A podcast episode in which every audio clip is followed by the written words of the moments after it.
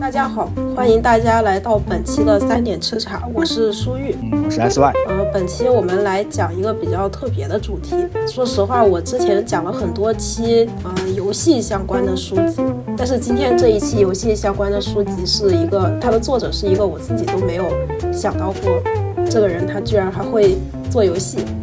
这就是大名鼎鼎的居伊德波。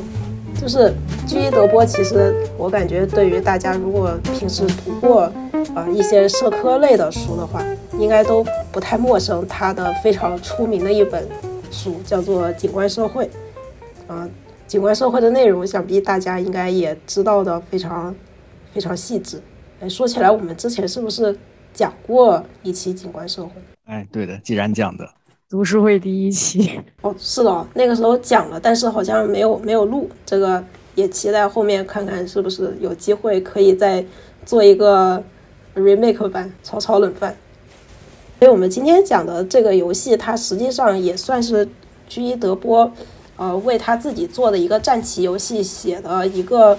呃，算算是规则的小册子。这这个小册子不薄不厚，可能大概有个好几十页。然后这本书的名字，也就是它这个游戏的名字，叫《A Game of War》，非常的简单直白，就叫战争游戏。嗯，所以这个战争游戏实际上不仅仅是由居伊德波他自己一个人，呃设计出来的，而是他和他的妻子，他的妻子叫爱丽丝德波两个人一起做的。然后在一九八七年的时候出版了首首部的法文版，但是因为在八七年那个时候，实际上，呃，国际情形主义基本上那个时候已经开始走向没落了，好像解散的都大差不差，都已经没人在做这个了。呃，所以居伊德波他实际上也在研究一些他自己的一些小东西。然后他那个时候是在乡下和他的这个妻子爱丽丝爱丽丝德波两个人一起在乡下，就是看看书啊，整点嗯比较闲的事情，就仿佛整个人就退休了一样。而且德波那个时候他实际上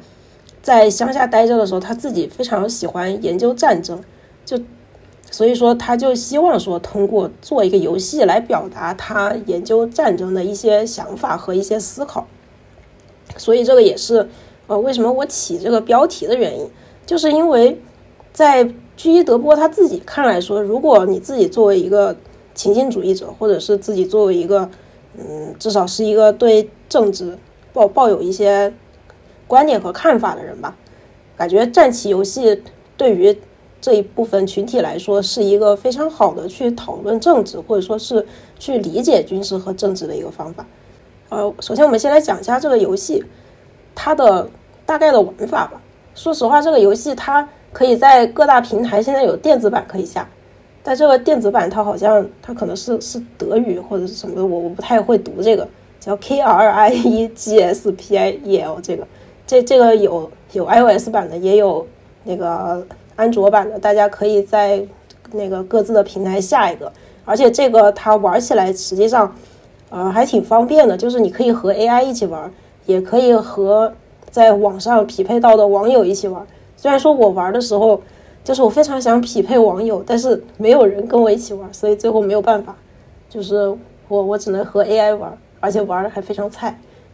嗯，所以我们来大概讲一下这个游戏的规则吧。这个游戏规则它实际上就挺简单的，就是这个棋盘是一个呃二十五乘二十大小的一个呃这样一个格子的一个棋盘，就是一个长方形的形状的棋盘。然后把这个棋盘一分而为二，就可以分成两方，就是有己方和敌方。然后每一方每一局都可以移动五步，就是说可以移五个棋子。然后还可以再攻击一次，然后它这个棋实际上和那个国际象棋也比较类似，因为它也有什么像军火库啊、马、士兵、战车，然后甚至是地图上还有地形，就是它两边的地形也是一样的对称的。然后最后它胜利的条件就是说，你要不把敌方的那个军火库摧毁，或者是要不就是你把那个呃所有的敌人杀死，就是把什么马、士兵、战车这些。全全部都杀死，就这种情况下算是赢，所以我觉得，他他整个呃，整个游戏的规则，说实话，看上去其实挺平平无奇的，我觉得并没有什么很特别，反而特别的后世对他这个游戏的一个诠释，或者说对这个游戏的一些观点和看法，反而是更有意思的。说实话，我觉得德波的游戏和，哎，这样说好吗？就是德波的游戏，我我觉得真的就是一个比较正常的一个一个下棋的游戏。这么听起来，它跟国际象棋好像没啥区别，还是有区别，但区别不大。这个游戏它在市场上并不是，好像很多人都听说过这个东西。我觉得也就是因为它确实和国际象棋区别不大，就是它没有造出来一些声势，所以当时不是他在八七年出版了法文版之后，后面好像就一直销声匿迹了，就没有人在管这个事情了。甚至是我感觉可能呃平时读德波的人很少会知道他居然还做游戏。我觉得这个可能也就是因为这个游戏确实是。就是单单从游戏本身方面来论它的话，可能确实就是一个比较，嗯，没有没有什么很特别的点吧。所以，所以我们这里其实可以讲一下，就是德波他自己对这个游戏的理解。就是他在他的一一本自传书里面，他提到说，他实际上做这个游戏不是说为了真的去和那个国际象棋比，到底是啊修改了国际象棋的哪一些规则，还是说是嗯真的。做了一个什么非常牛逼的全新的玩法？他做这个游戏的目的实际上是在于说，他希望研究战争的逻辑。因为他在那个书里提到，我这里就直接念一下他那个原文。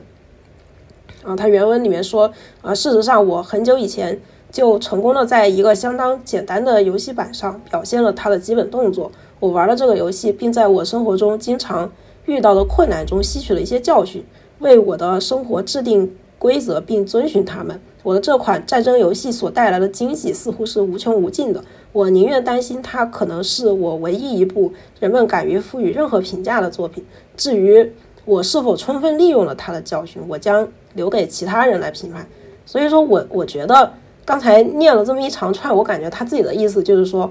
啊，他做这个战争游戏是为了从这个游戏的游玩的过程中。了解这个世界的一些准则，了解这个世界的一些逻辑和规则，所以也就回到了我们的标题，就是说，你作为一个要对战争和政治要有理解的人，或许真的就是，就是你不一定非要真的亲身投入到一场真实的战争中，因为毕竟这个东西它的，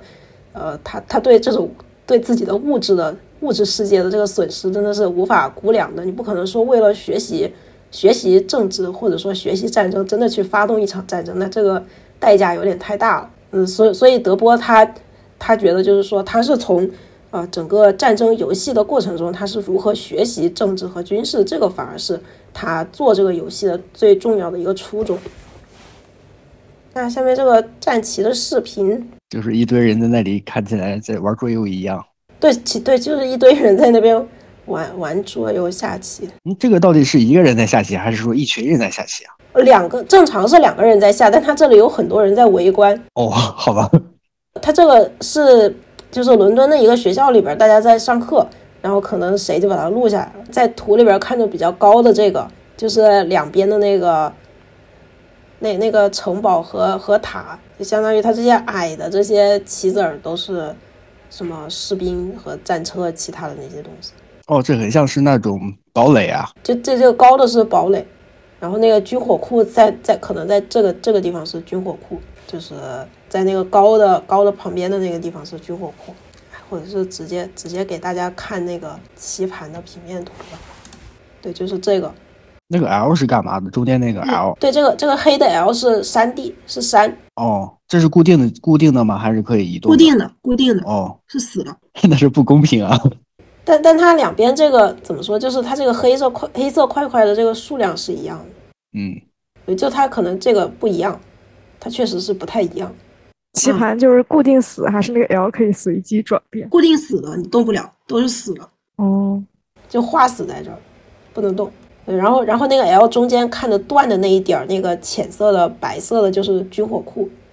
军火库藏在山里。然后就相当于是你要用你的这些武装部队把这个军火库干掉。哎，所以我们再再讲回那个居伊德波和情景主义吧，就稍微非常简短的大概介绍一下。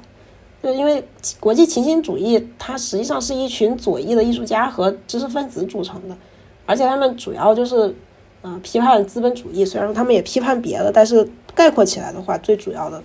大部分人都是在批判资本主义。就比如说像景观社会，啥啥都是景观，啥啥都是那什么。然后，啊，虽然说我这句话讲的也比较概括，当然这个更细的东西不不不仅仅只是我我说了这么一句话。然后，居伊·德波他本来的景观社会也是在一九呃六七年出版，然后一九七二年的时候，国际情形主义就解散了。啊，前面我们提到说他做这个呃这个游戏的时候发发行的时候是八七年，实际上离离七二年已经过了十好几年了。所以说，他相当于是，我是感觉有点像德波他自己在。有有一种年年老之后就不如研究研究别的爱好，哎，就有点修身养性的这种感觉，就不搞一些那种过分极端的，有点往往回收的那种感觉。我自己觉得是比较先锋的思想，还是在国际行星主义它之前组成的那个时候，嗯，感觉还是相对比较比较激进一点的。然后那个他的妻子爱丽丝·德波也是一个非常。我我感觉其实挺有意思的，他他的他的老婆第二任老婆是是是一个算算是有一半的中国血统，他的妈是上海人，他妈妈是上海人，然后他爸是好呃我忘了好像是个法国人吧，然后两个人结婚之后生了生了那个爱丽丝德波，然后然然后德波相当于是和一个呃有一半中国血统的一个有一个女士两个人一起。结了婚，最后来创作这个游戏，所以我觉得应应该是他的第二任妻子，可能在跟他结婚的时候，或者说结婚之前，至至少也是经历过一战、二战那个时期了，或或者说至少是在呃上海，在上海也经历过战争年代，所以我感觉是他们俩应该对这个战争，或者是说对政治，特别是对。当时那个那个年代的一些东西，应该是非常非常有感触，所以他为什么才会和妻子一起创作这个游戏？而且在德波去世之后，他妻子还活着，变成遗孀了。然后他他妻子就经常会起诉别人，就到到处去看谁有没有来侵德波的权。哇，就 就就非常狠。结果我我为什么我知道这个游戏呢？就是因为我在看另外一本书的时候，我后面应该也会讲这本书。这本书的作者叫 Alexander Galloway，这个人，他他的一本书叫 Uncomputable。这这哎呦，这这本书是一本讲媒体研究的书，就主要是讲为什么啊为为什么现在就是计算机还有啊现在所有东西都在变得数字化。他他就是讲为什么现在媒体都变成了这样，从从过去的那种啊。就是单纯的摄影，到了现在的电脑的这种连续性的东西。摄影因为它是单张的，一帧一张一张的，一帧一帧的嘛。但是现在如果你在电脑上或者说数字数字的一些平台上，数字媒介上，你看的东西它都是连续的。嗯，所以他他这本书感觉后面也可以再讲一讲，为为什么我会，呃，我会提到这个 uncomputable 的这个作者，也也就是因为这个这个作者他在他的序章里面。讲了一个很有意思的一个故事，就是说这个作者他本来正在拿德波的游戏做他自己的学术研究，结果突然有一天就从收到了一封从巴黎来的 诉讼信，说你赶紧把你的一个什么东西改了，你要是不改的话，我就要起诉你。然后这封信就是德波的妻子爱丽丝·德波给他寄的，就说他做的那一个学术研究侵犯了德波的那个。就是这个战棋游戏，他侵权了，哇，这好狠啊！对，就非常狠。所所以，相当于是等德波去世之后，爱丽丝·德波就继承了德波的所有的这些呃版权的这些东西嘛。哎，然后我觉得这这个故事就非常搞笑。我甚至能感觉到这个这个 Galloway 这个人在他的那个书的序章里，我感觉他真的就很，他真的很怨念。他后来甚至他还说，他说你你们你们以为我最后是。啊，就真的是把我的学术研究改了吗？不，我没有改，我没有改我的学术研究，我也没有回复这个爱丽丝的·德波，我就是要这么做，甚至是我，我，我甚至我不仅仅是，我不仅仅是不想回复他，我甚至还要因为这个事情写一本书，最后他就写成了这一本书。好吧，这俩人都很厉害，就就都挺狠的。哎，说说实话，我知道这个游戏，哎，也也就是因因为这样一个非常非非常有趣、非常有意思的故事，嗯，哎，所以我们来说说回这个战棋游戏吧。嗯，我觉得这个战棋游戏它本身来说，它实际上是模仿了一种呃军事理念。虽然我我不是很知道那个拿破仑到底有什么军事理念，但是好像其他人都是这么说。哎，直接讲第二条吧。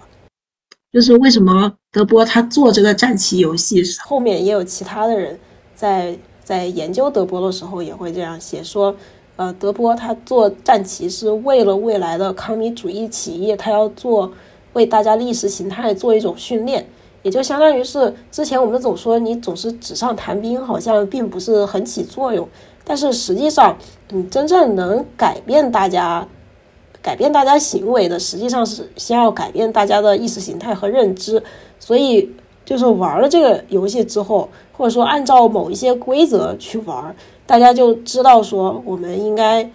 呃，要要通过怎样的方式去去了解军事和战斗。虽然我我觉得我好像对军事和战斗了解的并不是很深，但是就是你在中间的这个过程中，我我觉得可能会是。有有点像在上那种，就是玩游戏，它有点像那种在作为一种呃军事训练的实践一样。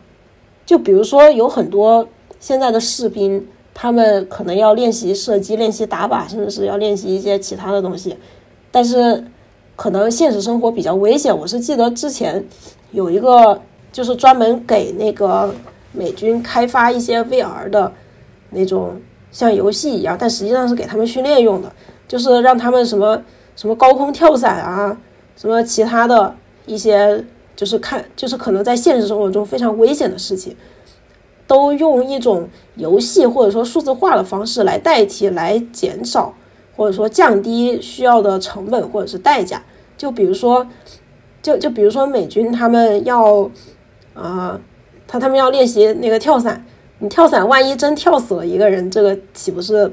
就是损失相对来说比较惨重，而且也也也挺麻烦的。是，这有点像那种考科目二的时候给你的虚拟的虚拟的车子。对，就相当于是给你一个虚拟的车子，只要这个车子差不多能模拟一个百分之八九十的像，就虽然说它现在还没有技术达到说做的百分之百跟现实生活中像，但但是相当于模拟一个虚拟的车子，你就可以把科目二。未来可能稍微上上手感觉会好一点，就像是那个士兵他戴上 VR 眼镜，他就能真的，或者说再加上其他的一些什么支撑他身体的设备，他就真的能觉得说自己在天上飞，然后要先呃先先做什么再做什么，他就能跳伞了。然后后面真去跳伞的时候，他就不会说呃像第一次就要就要真的真的跳伞那样害怕，感感觉就是在在这种，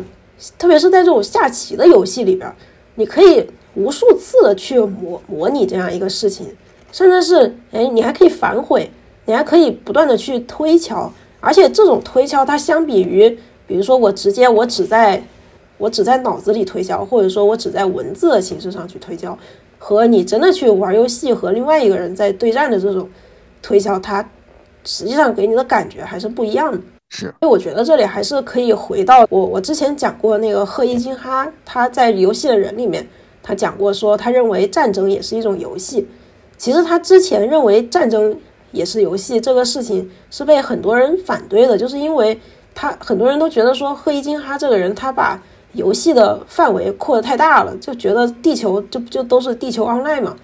但但是我觉得在这里可以把赫伊金哈指的那种战争是一种游戏范围稍微缩小一点，就具具体成。呃，德波的这这种战争是游戏的这种意思，就是你玩的是战争游戏，但是战争游戏它也是一种游戏，它是一种对真实战争的一种模拟。我反而觉得这样这样解释会比呃贺一金他说就是战真实的战争也是游戏那样稍微要靠谱一点。对啊，它本来就是就是已经总结过后的一种一种场景再现。它只能是从属于从属于战争，而不能说是代表了战争。是的，是的，我觉得真真实的战争还是能避免就避免。对啊，真实的战争就是除了让这些呃本来想在战争里面啊、拿到好处或者说获得利益的人啊、互相之间掐架之外，真的是让很多其他的一些真的就是路人甲、路人乙真的很受伤。对啊，而且真实的战争肯定不是一个 L 型的山脉。是的，那那个肯定会比这个要更复杂，所以我觉得这个东西实际上也可以讨论一下，就是，嗯，虽然虽然按照德波的这个意思来说，就是你在，嗯，你你在这个战棋游戏里边确实是能反思一部分，呃，可能和政治军事相关的东西，但是你真的遇到了像现实生活中它的山脉并不是 L 型的，那那这个这这个东西就是它还是会存在一些存在一些偏差。对，哎呀，我想起来，嗯。嗯，我想起来打的那个那个 SLG 类的游戏啊，那个嗯《万国觉醒》吧，好像是这个嗯名字，嗯，莉莉丝的，是的，丝那个是的。，我觉得他这里面应该是想想要做一种铺垫，是另外一种铺铺垫吧，所以说它可能嗯。是一种，就是你说的这种思想和意识形形态上的一种铺垫。哎，我在嗯。打那个游戏的时候，可能已经忘掉了地形，忘掉了我这个组织是如何筹备起来的，但是嗯。我现在至今为止仍然印象深，就是打这个游戏一定得氪金，或者说是找到那个连组织才可以，不然的话就没有办法玩得下去。找找到什么组织？我我没有玩过那个，我不太知道。嗯，就是你自己打的话，对吧？你很有可能就被、一个是时间很长，时间很漫长，你要建一个城邦，建一个嗯房子，你要用很长的时间。嗯再一个就是它外面有一些，我不知道是是真人还是 AI 啊，嗯，总之就是打不过人家的情况，或者是被别人灭了的情况会很多。这个时候你就要考虑抱大腿啊，就是你嗯看哪有哪里有那个，反正是组织吧，我忘了组织的名字叫啥了。就是你找到大腿，就是别人练好的号，嗯你就去加入他们的组织，然后他会给你，他会给你一些，比如说兵力上的支持啊，然后接着医疗上的支持啊，可以帮你扩建一些东西，就会变得很快。嗯但是基本上那些那些，嗯，那些组织都会要求你把时间投入进来，就是说，如果你半天不上线，他就把你给踢了，然后你就会变，又会变成了一个啊孤苦伶仃的的状态。嗯，然后然后如果你还不满意怎么办呢？你就只只好去打钱了，没有没有办法，就是 如果你没有关系又没有金钱，你就寸步难行。我最后印象深刻的是这样，然后这就是一嗯种意识形态的铺垫啊，相当于回到现实生活中来。确实你，你这个其实让我想起来，就是，嗯，之前玩 MMO，包括现在可能 MMO 也都是这样玩的，就是说，呃，它不是有什么工会啊这些东这些系统在嘛？就他们是对他们在这个网络上可能是一帮人，他们在线下可能也是互相，呃，互相有联系的。是，啊就包括像之前那个魔兽世界什么的也是这样。嗯，那样还好吧？我觉得总总能玩得下去。但是我玩的那个，就是我刚刚说的那个游戏是，这根本就就感觉这个游戏在抗拒我，就是在抗拒这种不花钱的玩家玩家一样。确实，但但是假设，哎，你刚才这么一说，其实让我重新，我觉得可以重新解释一下，就是什么叫为未来的康米主义起义做训练，就是为一种思想意识形态做铺垫。就是你先不管它氪金不氪金的问题，但是他确实用这种，就是大家集在一起打仗打架，因为因为你这个工会肯定要打另外的那些工会嘛，就这个组织要打那个组织，就是你这种。这这种东西，它实际上也是让网络上一帮不相识的人通过相似或者说类似的呃意识形态，可能上升不到意识形态这么复杂的东西吧，可能就是类似的想法，然后让让他们能聚在一起。你不管他是因为氪金聚在一起，还是因为什么事情聚在一起，但是确实是他们通过呃游戏这样一种形式，在网络上聚在了一起。然后，所以也有可能，比如说他们会线下面基啊，或者是有一些其他的。有有一些其他的一些方法也也能聚在一起，所以我感觉这个也有点像是一种，就是假设把它再扩展到政治层面的话，或者说军事层面的话，那那这个确实感觉就是会会像一种，会像一种会像是一种歧义。对，是的，是的，就只是说现在现在这个人人数还是比较少，就是还不太算，但是但但是它确实可以。嗯，有有这个往这个方向发展的趋势。是，那你说到这个，我想起来最近几天比较火的那个游戏，那个幻兽什么来着？嗯，幻兽帕鲁。对，那个游戏那个才真正的是在做，在为意识形态做一种铺垫。为啥呢？具体讲讲。不是不是特别特别惨嘛？就是玩家在里面实际上扮演的是一种资本家的形态，然后就是在那里奴役奴役那些那些哦那些其他的小小小怪兽，嗯，对，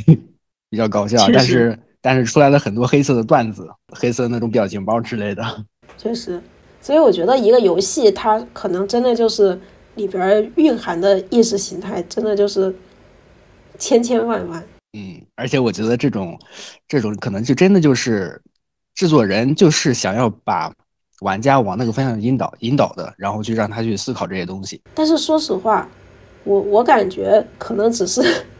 可能只是你你看见的那些人会思考。我身边我同事玩这这个幻兽帕鲁，他们好像并并没有想那么多，就是就就是很开心 啊，那那也不错。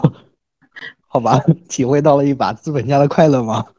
说不说不好，他们是因为什么开心？他们就觉得怎么说呢？主要是我也没问，就感觉他们玩的挺开心的。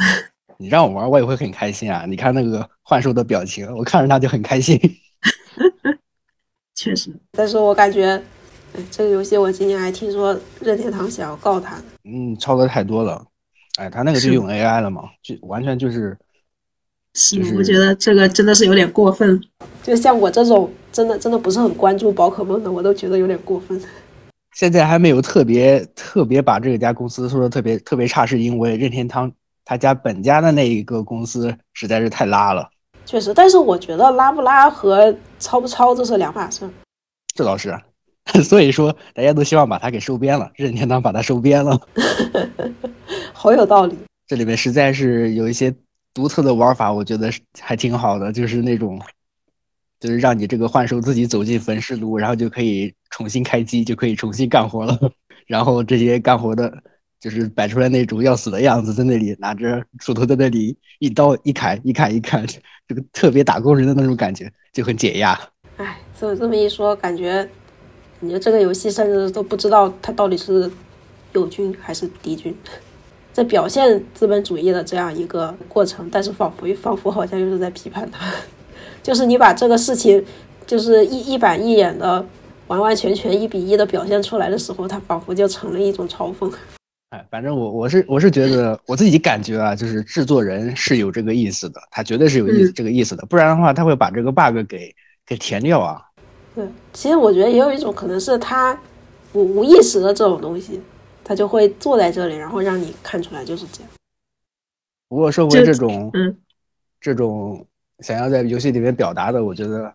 我觉得还挺好的。至少我觉得这个游戏这个方这个方向确实是一个很好的方向。就好像那天在群里发的那个公众号，那个，嗯嗯，不就是那个作者研究塞尔达吗？嗯，是的。他就在他就是把这个塞尔达当成是一个理想的环境，就好像居于德波。他自己去制造一个理想化的环境，他去通过这个游戏来研究一些内容，就不是真正的去用一些资源之类的去搞战争之类的去研究，就比较好。我觉得游戏在这方面还是很有前景的。我我感觉游戏至少在在在这方面，或者说在做一些可能在现实生活中看起来比较比较激进的事情的话，在游戏里边可能就会相对相对来说温和很多。对啊，这毕竟我们的老板不会把我们重启啊之类的啊，干不动活了是吧？重启 也也可以重启，只是说他他可以把我踢掉，再再换一个人进来，其实是一样，绘图转生。哎，不过生活还是跟这个游戏还是不太一样啊。我想起来阿城文集的《棋王》这个小说，它里面就有一个一个段子，我还记得蛮啊，我印象蛮深刻的。这个小棋王吧。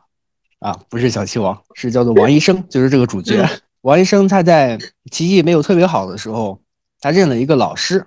这个老师是一个书里面说他是一个捡废纸的捡废纸的老人，捡废纸的老者。然后让老者去评价他的棋路的时候，老者说了一句话，就说王医生，你现在已经会会用了套，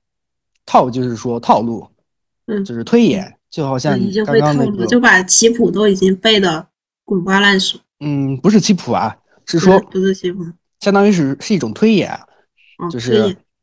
我下了一步棋，我脑子里面在脑补你会怎么下对应我的这个招数，然后我再会下，我在脑子脑子里面再往下推下一步棋，这个叫做套，嗯，就是推演，就是这个王医生可以推演到千步之之远，就是他可以想的很久很久。嗯，但是呢，老者就说王医生你少了一个叫做势的东西，就是气势的势。嗯，啥意思呢？势的话，如果我们把那个阿成文集的那三部小说都看完的话，可能在树王里面，他更强调这个东西，把势解释解释成一种内在的生命力，这样。嗯，其实我觉得也可以单纯的说的是气势了。所以就是说，相当于是一种我除了知道对方要怎么来接我的这一步棋之外，我还要有我做这样的选择的一种决心。嗯，也可以说是决心吧。嗯，不过我还是觉得把这个事理解成一种内在的生命力比较更确切一些，因为他三部文集都是在在讲一种寻根文学嘛，就是嗯寻找那种、那种在野的那种力量，可能他想他想把这个东西当做是势。嗯，然后呢，我们都知道这些下棋的下棋的高手们都会觉得，嗯，因为本来下棋就是一种统筹，对吧？嗯大家都会觉得下棋的人他去做其他的事情，比如说去从政，他们就可以做得很好。然后王医生就对就对这个呃捡废纸的这个老者说：“为什么你不去做一番事业呢？就是为什么你在这里捡废纸而不去做一番事业？以你的这种才能，应该是有很大作为才对的。”然后老者就会说了一句话：“虽然我可以下棋下得很好，但是但是我现在是没有棋盘，但是我们现在没有棋盘。”这句话我觉得就非常的好。啊，是啥意思呢？啥是没有棋盘？就是即使他他的思路很正确，他可以为他自己设计一条非常完美完美的道路，他自己嗯。也有一种内在的生命力，也可以辅助他去完成这样一件事情。嗯，但是现实的情况是没有棋盘，他有妻子，但是没有棋盘，这样就是缺可以环境哦，环境，这 就是暗讽，哦。哎其实就是讽刺当时的那个环境，由不他由不得他去伸展。哦，就是说他空有一腔抱负热血，嗯，类似这样的感觉吧。这其实就是游戏和生活不一样的地方。这个也有点像刚才你提的那个问题，就是在现实生活中的世界里，山不是长得像棋盘上那样的 L 型。哎，对，哎呀，怎么可能有那么理想化的？不过也有也有很多那种，我们现在不是有很多那种游戏嘛，就是地嗯形也可以变的，也也可以随着变的那种游戏太多，战棋类游戏啊，很早不是有嗯什么少女战棋啊之类的，都是这样的。还有包括那些，嗯，我觉得方舟也算吧，明日方舟虽然没怎么打，嗯确实方舟也算。那你这么说，我们其实可以把这个话题再延展到，就是所有的模拟类游戏，就不管是模拟什么，比如说模拟人生、模拟城市、模拟，还有模拟什么，就各各种模拟类游戏吧。我我感觉都可以延伸一下，就是呃，我们是否可以在模拟类游戏里边儿，呃，真正的，呃，像比如说像德波这样说，就是你在这个游戏的过程中，可以理解一部分现实对现实生活中会起到学习或者说会起到作用的一些新知识，或者是一些比较激进的思想，会在这里边改变自己的思想。你你觉得？你你觉得对于其他的模拟类游戏来说，会像战棋游戏这样？有啊，其实哎，其实就算是角色扮演也会有这种感，也会有这种感觉啊。就是你看里面有讲故事的，但凡是他有表达的内容，我们都可以从中学到内容啊。嗯就好像我记得《如龙零》里面，就是那个同生一马，对吧？嗯，对，同生一马在打他的那个，嗯，好像是二把手吧。那个二把手背上也纹了一条龙的，嗯然后但是那个二把手是工于心计的，就是他是一直在计划计划他的每一步每一步怎么走的，什么东西都是计划的、算计出来的。然后当时同生一马就说了一句很有名的台词啊，当然我觉得很有名了。他说了一句：“男子汉，男子汉不是靠计划出来的，男子汉不是设计出来的。哎，我好像有点印象。对吧？男子汉是要靠义气的，是要靠气势的。是的，确实，我感觉像他这样，其实讲的有点像那种，就是如果一个人你永远就不可能达到那种极致的理性。嗯，同样反过来说嘛，你可以在游戏里面，这又从游戏扯到游戏，你可以在你可以在游戏里面获得一种设计，获得一嗯获得一种计划，嗯，获得一种面对现实的经验，但是还是不行。嗯，对，毕竟它不是百分之百的真现实。对，你要成为男子汉，那是靠的是气势，不是靠的设计。这样，啊，好有道理。所以说这些基本上我们叫得出来名字的游戏，我们认真去打的话，总会有收获的。它不是一个，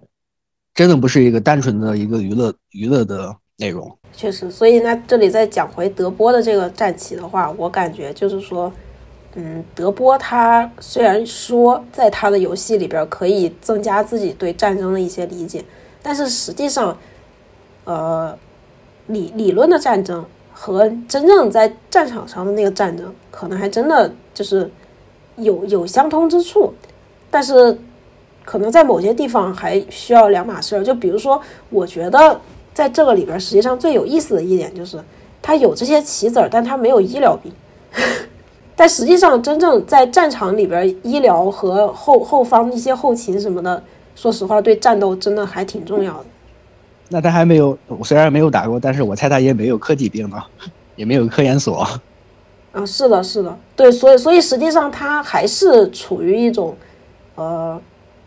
这么说？因为因为他为了要做游戏，他不就不可能做那么真实。你要再做的，就是即使是再真实，比如说，假设你去玩文明六，它里边还有什么宗宗教，还有什么，好像好像也有有医疗，然后有各种什么，然后甚至是这些，呃，你你这些。这这些什么什么塔呃，这这个战呃士兵可以升级，然后船也可以升级，炮也可以升级，然后你的那个塔楼也可以升级这种的，但它实际上还是会和现实生活中就是有有一定的距离。他这里面应该很清晰啊，他应该是很清楚自自己的东西肯定是做的越小越好，就是越赘述的东西就就不用就不就不需要了。对，他只要能表达他自己的，嗯对，就是他表达他自己的想法的那一点就可以，就相当于是他只需要在他的游戏里面表达他想让玩他的游戏的人知道的那种他想说的一些意识形态，或者说他想表达的战争的一些就行。对，这也是游戏的优越之处啊，这一定得做删减才可以，不然的话确实，就是，或者是说，就是你没有对没有没有必要面面面俱到。哎，这样看来，其实其实各种问题，现实生活中的各种问题，都可以通通过一种虚拟的手段来来去推演一下，我觉得也是蛮不错的。甚至，嗯，嗯，甚至说，哎，我还是比较喜欢那种多人游戏啊，就是很多人在一起打的时候，那个更有更深刻吧，我觉得。确实，因为我感觉如果是如果是单机游戏的话，实际上更像是，呃，要要么就如要么就是你自己一个人在思考，或者说在吸收其他人，就是说做这个游戏的作者的一些呃思想和见识。比如说你玩了一个 RPG，然后就跟你读了一本什么小说一样的。就假设你把老滚五玩完了，然后觉得哇，这个世界好神奇，里边有各种什么鬼怪蛇神，各各种什么样怪怪的东西在里面。然后你知道整个世界是很复杂的，但但是实际上，你等你出了这本小说之后，又会发现真实的世界可能比那个要更要复杂。哎呀，都有好处啊，反正这些虚拟的东西都是鼓励大家去回到现实中来。确实，哎所以我感觉其实有有点像那个，就是，嗯，虽然这样的比方比比的不是很恰当，实际上有一种就是什么人人就是出世入世这个事情，就是经经常会说什么有时候人要出世，有时候人要入世，但说实话，我觉得对于就是说像你在玩游戏和在真实生活中的时候，这样两个状态，它实际上是不断的在交替进行的。出世和入世是一不二。是的，是的。突然感觉这个主题被升华了。实际上，我今天只是来讲，来来讲，在这个战棋游戏里面，大家可以学政治。确实，确实有有点那个出世和意识入世的意思啊，就是嗯你可以通过打游戏来逃避逃避现实，但是你在游戏中学习到的东西是让正是让你去在现实生活中面对，对，嗯，蛮好的。突然突然的升华，哎呀，不知道啊，反正战争还是算了吧。我觉得战争可能可能还有，其实也可以换成另外一种方式来解读嘛。就是战争的话，可能是处理一种人和人的关系，它可能也可以通过这种通过这种游戏来去表达这样的一些内容，而不是说一定是战争。可能战争也是一个表皮。确实，确实。那你这么说的话，我其实就觉得那那这个下棋还挺有意思的。就假设，因为这个游戏也是，就比如说，假设是我跟你下棋的话，如果我跟你在下棋的时候，我是一定会去猜测说你下一步要怎么走，我肯定会想你下一步要怎么走。但在现实生活中，我并不，我跟你讲话的时候，我并不会想说我说出了这句话之后你会怎么想。哎，也可以想一想，也可以想一想。对对对，我的意思就是说，呃，就就假设这个东西是我在玩了跟你玩了这个战棋游戏之后，我也会在潜意识里面知道，就是你可能是一个，呃，就是喜欢怎样行事的一个人，然后我也会想说，哦，下次我比如说，比比如说我平时是我平时是一个就是嘴巴不是很遮拦的人，我可能下次就知道，哦，下一次我说话要注意一点，就这种。嗯，是我跟我我跟我朋友之前就经常在那个啊，我们家那里有一个咖啡店，那咖啡店里就有一个棋盘，我就跟他那里下棋下棋喝茶，然后我我感觉就是真的是就是棋如其人呐，就是你看他怎么下棋，你就知道这个人他是什么样的风格。确实，然后然后我那个朋友他下棋就下下象棋嘛，嗯，他他就在那里下，他的这这个车还有那个呃，他的车还有炮就一直不出来，就是一直在里守着那个，很很保守吗？这个人对，很非常保守。但是最后他赢了嘛，最后他赢了，我跟他下我输了。我的策略其实就是就是一就是第一件事情就是出狙还有出炮，就是我比较喜欢那种、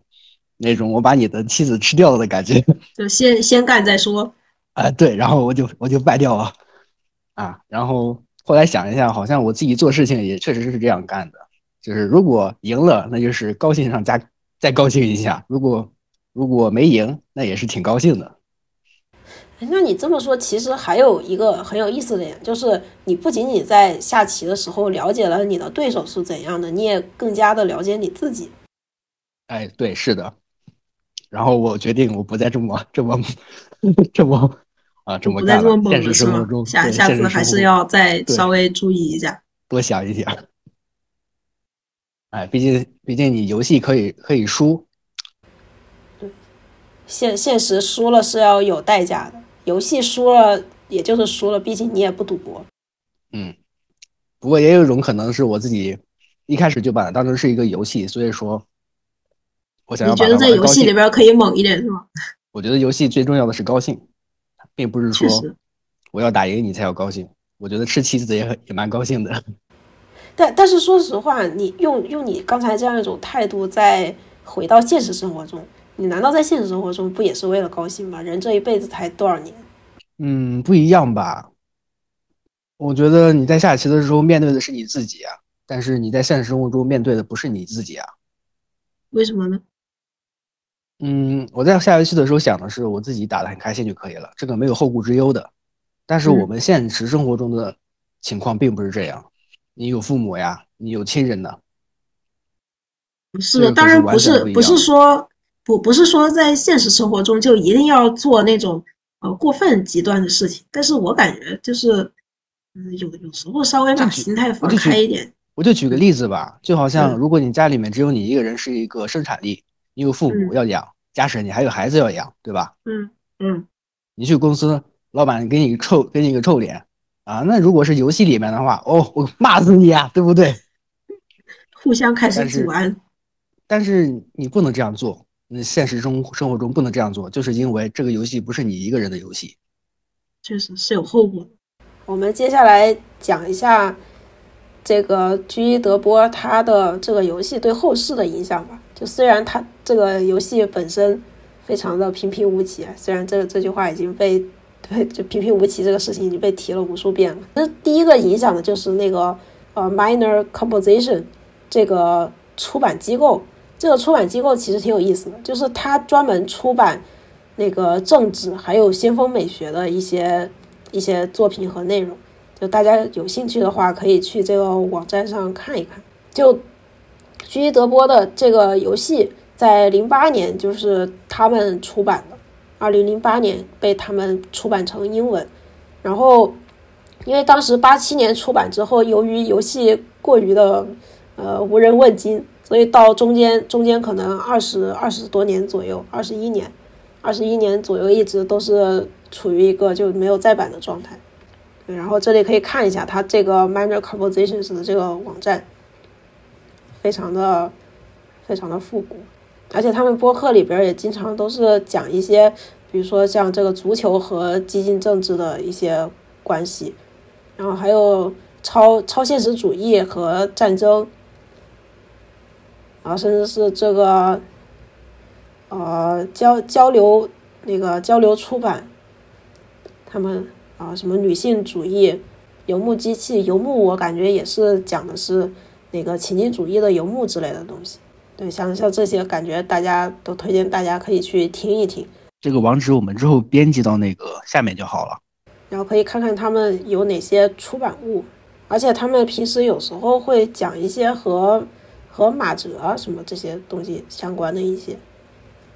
和马克思相关的一些东西。然后接下来再推另外一个，也是被被这个德波的战棋游戏影响的一个，就是伦敦的他们的这个战旗研究小组，也就是刚才我们看那个视频的，他他们那个那个里边，他他是他是在在学校里，这个就是这个 Class War Games，它是一个那个有玩法和科学啊在一起的这种情境主义的一个组织，而且它在伦敦。这个组织它是被 Richard Barbrook 这个人啊，还有 Fabian Thomas 什么 Tom Topset 这这两个人在零七年组成的。就他这这这个组织，他重新出版了那个德波的这个呃呃 A Game of War 这个这个游戏，然后然然后也把这个这这个游戏带到了像北美啊、亚洲的一些地方。但我我在亚洲，说实话，我不知道亚洲有没有哪个。呃，出版社和机构有出版这个书，我看的是，我只知道有英文版的。然后他们出版这个书的，或者说出版这个游戏的初衷吧，我觉得也是希望，呃，让大家可以重新回溯到当时的大家情景主义，一群非常激进的知识分子或者说知识青年，他们艺术艺术，不管是艺术家也好，还是呃做社会学的、做哲学的，甚至是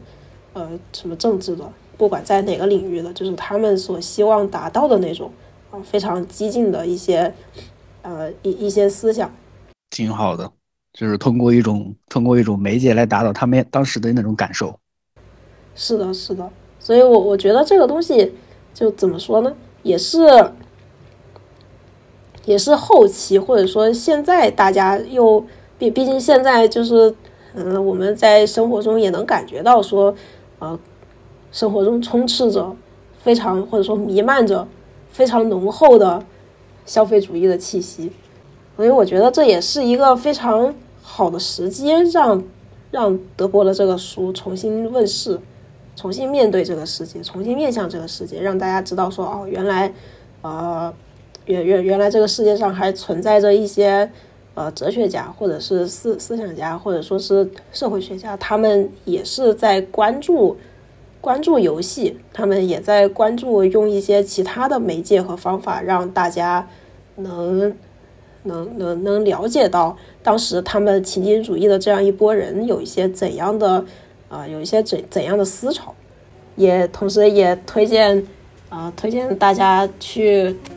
去玩一玩其他的一些呃模拟类游戏。我觉得模拟类游戏还是像刚才说的一样，就是你不仅仅人生是在。是是在是是在面对现实生活中啊面面对现实的这样一个状态下，同时你也要去，就是把自己偶尔会需要抽离出来去思考一下。那我们今天的分享就到这里啦，感谢大家的收听。这里是三点吃茶，我是舒玉，我是 SY，我们下期再见，拜拜，拜拜。